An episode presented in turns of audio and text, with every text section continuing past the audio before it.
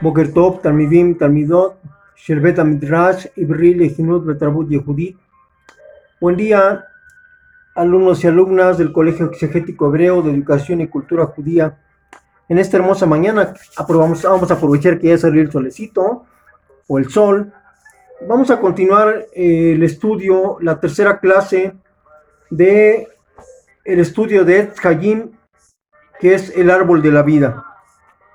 Vamos a iniciar con una breve oración, como ya tenemos como una buena costumbre, que dice así: Elogeno beloja botenu, sogrenu besikron topin lefaneja, ufogdenu bifkudat yeshua, berrahami misheme, sheme kodem, uskor lanu, adonai elogeno ahabat, akat monim, abraham yitzhak, beyisrael abdeja. Nuestro Dios, Dios Todopoderoso y de nuestros patriarcas, Rememóranos con remembranza benevolente delante de ti, y rememóranos con remembranza de salvación y misericordia desde las alturas de los cielos de antaño. Y recuerda para nosotros, Dios, nuestro Dios Todopoderoso, el amor de los antepasados Abraham, Yitzhak e Israel, tus siervos. Amén. Amén. Entonces continuamos con la explicación de Etz que es el libro de la vida. Entonces vemos ahora un consejo completo y verdadero.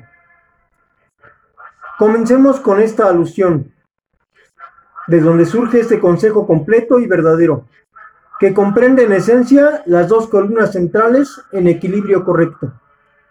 Hace falta, por un lado, el trabajo espiritual, en busca de la humildad y la, auto, la autoanulación, como está escrito también en, los demás libros, y por otro lado una entrega al prójimo, pero más allá y por encima de la naturaleza de bondad que tengamos. ¿Qué quiere decir esto? Que tenemos que tener amor por nosotros y lo que pensamos que nosotros merecemos se lo tenemos que compartir al prójimo.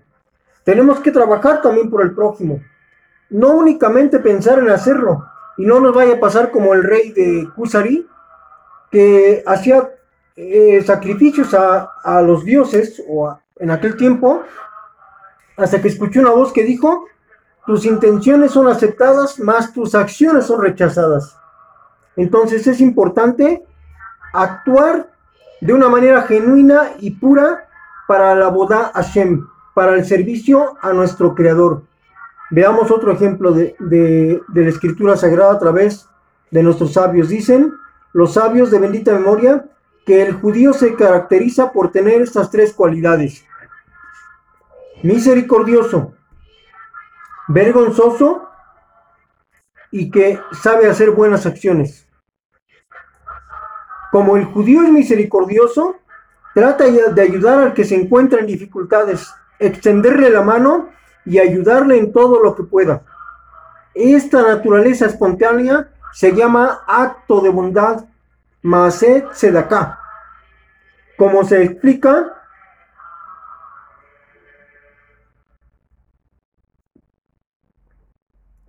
y el acto de justicia será paz, y el servicio de justicia dará calma y seguridad por siempre. Volvemos a aclarar que Tzedaká es ayudar monetariamente o brindar ayuda y hospitalidad. Este es un verso muy importante, incluso como tesoro, como segulá. Y es muy importante y bello enseñar a los niños que cuando ponen sus monedas de tzedakah en alcancía, digan, este, digan el verso de el acto de justicia será paz y el servicio de justicia dará calma y seguridad por siempre. Asimismo pueden narrar o decir otros dichos de los sabios, que también es bueno decir, esto no solo es para los niños, sino para todos en general. Vemos en estas palabras algunas cosas maravillosas. Ante todo, la unión de servicio y donación, que es Abodá y Tzedaká, de los que hablamos antes. ¿Cuál es la diferencia entre el acto de Tzedaká y el servicio de Tzedaká? Dice nuestros Jajamín que el acto de Tzedaká es lo que la persona hace dentro de los límites de su naturaleza de bien. Ve a alguien necesitado y su corazón lo, lo obliga a ayudarlo. Esto produce paz, es verdad, pero todavía no da la calma y seguridad para siempre. Si estuviera escrito solo Shalom, diría que así estaría completo y comprende todo. Pero como está equiparando el acto de, de con Shalom y el servicio de Tzedaká con la calma y la seguridad por siempre, pero por el estilo de la escritura del verso, queda claro que el servicio de, la Tzedaká es algo incomparablemente superior y por eso se entiende que esa, activo, esa acción, esa actitud, calma y seguridad es más que paz.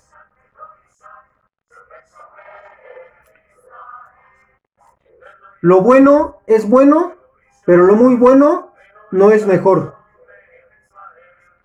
Para entender de qué se trata, explica que así como el acto de tzedaká es algo natural en el judío, también la shalom, también la paz, que significa sentirse bien en los buenos tiempos, pero aún no es seguro que se sienta bien todo el tiempo. No son exactamente sus palabras, pero es una explicación en términos simples.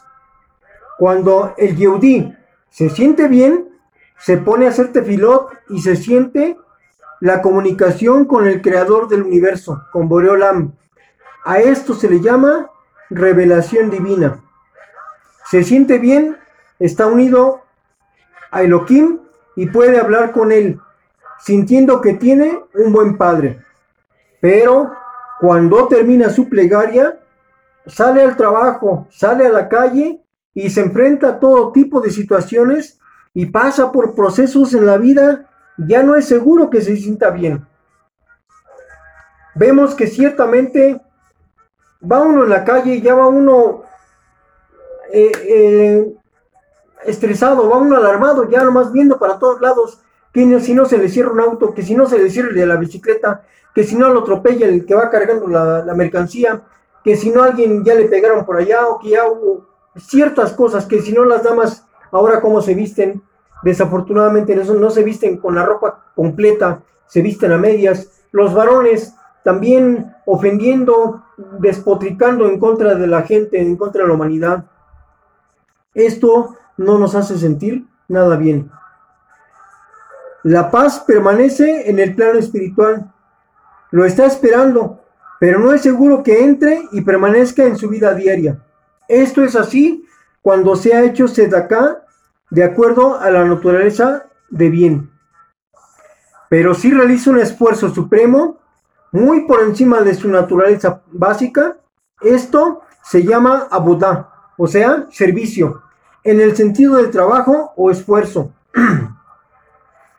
y significa ir más allá de la naturaleza, como explicaremos. Hay una naturaleza general y además una naturaleza de bien. Pero cuando Elohim creó al hombre en el mundo, en este mundo, le dio esta naturaleza de bien con el deseo de que vaya más allá de ella, de que sea más bueno. Hay una expresión en Yiddish de los compatriotas. Dice, si lo bueno es bueno, lo muy bueno no es muy bueno o no es mejor. Esto, lo bueno y lo muy bueno. Para llegar a lo muy bueno, a partir de lo bueno se requiere el trabajo de la Neshama, del alma, Abodat Banefesh.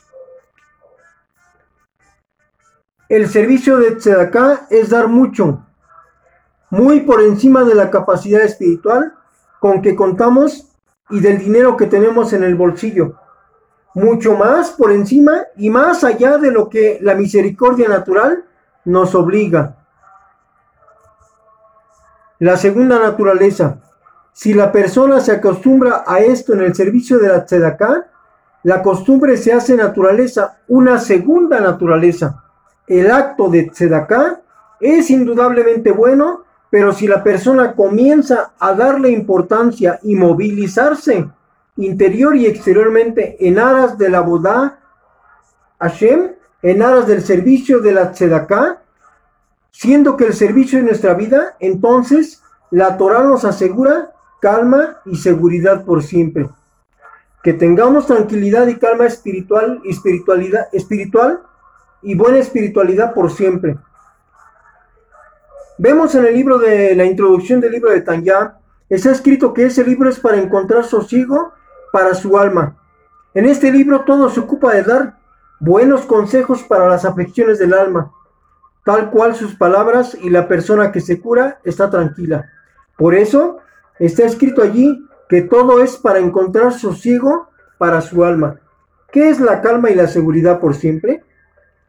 Y esto se logra a través de la conjunción del servicio y la dádiva, al servicio de la tzedaká. Un caminante en el sendero. Aquí está escrito que el servicio es solo un tema. Trabajar la naturaleza en cuanto a los asuntos de tzedaká, pero nosotros dijimos dos cosas diferentes. Que el servicio es el trabajo del alma, la humildad y la autoanulación. Y la tzedaká es un tesoro, es una segular relativamente. El punto en común es que a través de un buen consejo, la persona logra dirigirse y entrar al Gan Eden, al jardín del Edén primordial, regresar al lugar donde Elohim quería que viva y que siga adelante para llegar hasta el árbol de la vida. El Yehudí es llamado caminante, como está escrito, y les di caminantes entre aquellos que están parados. Los malachim de los shamayim, los ángeles del cielo están parados, si no estáticos completamente, todo el tiempo en un proceso de correr y volver. Suben y bajan, pero avanzan retrocediendo, por lo que en realidad no avanzan. Pero un Yehudí realmente camina, avanza hacia la meta. No avanza de forma aparente para luego retroceder. El andar del Yehudí es justamente el sendero del árbol de la vida. Llega al árbol y allí se encuentra preparado nuevamente para como en el principio antes de cometer un pecado. Porque los consejos, el buen comportamiento, son ya por la inspiración del árbol de la vida. No son consejos del árbol del conocimiento que, nos, que no hacen avanzar al hombre, que no lo hacen un caminante verdadero. Caminar es exactamente el esfuerzo y el servicio por sobre la propia naturaleza. Y como ya dijimos, esto se expresa principalmente intentando superar nuestra naturaleza respecto a la entrega de Tzedaká espiritual y materialmente. Esta debe ser la motivación básica de todo aquel que viene aquí para estudiar. Personas que quieren ayudar al prójimo. Pueden Puede haber otros motivos, pero quien quiere curar y llegar a ser un curador del cuerpo y el alma, tiene que sentir verdaderamente que le duele. Tiene que sentir verdaderamente el dolor del prójimo. Y por eso intenta ayudarlo. Todo aquel que no le duele lo que le pasa a su prójimo, no está haciendo nada ni por él ni por su prójimo. Y está equivocado en su creencia de viajapta y raja camoja y amarás a tu prójimo como a ti mismo. Para lograrlo, debe trabajar duro consigo mismo, ser un caminante del esfuerzo de dar acá. Recuerden, amar, la palabra ajabá, que es amar, viene de ajab, de ajab, que es dar constantemente. Ajabá ya es una permanencia de estar dando, dando, dando. Y ya recuerden un adagio que dicen en el mundo, haz el bien sin mirar a quién. ¿Qué quiere decir aquí? Que tiene uno que estar trabajando constantemente para sentir el dolor del prójimo o para sentir la necesidad de mi prójimo y así poder ayudarlo. Recuerden que hay que ponernos en el calzado de nuestro prójimo para poder saber qué es lo que necesita, qué es lo que siente, qué es lo que quiere. Los defectos que él tiene, yo ya los vi, en eso tengo que empezar a trabajar. Pero las necesidades que yo tengo, él las necesita, pero yo se las tengo que ayudar a cubrir Muchas de las cosas nos van a llegar también por ayuda de Hashem, siempre y cuando nosotros tengamos dos palabras en castellano muy, pero muy, muy aceptadas. Primero, hay que aceptar, hay que reconocer el gobierno de Hashem. Y usted lee la palabra reconocer al derecho y al revés y significan lo mismo, que es reconocer. Y la otra, que el Eterno nos dio la llave para entrar al Gan Eden. Esto se llama obedecer u obediencia.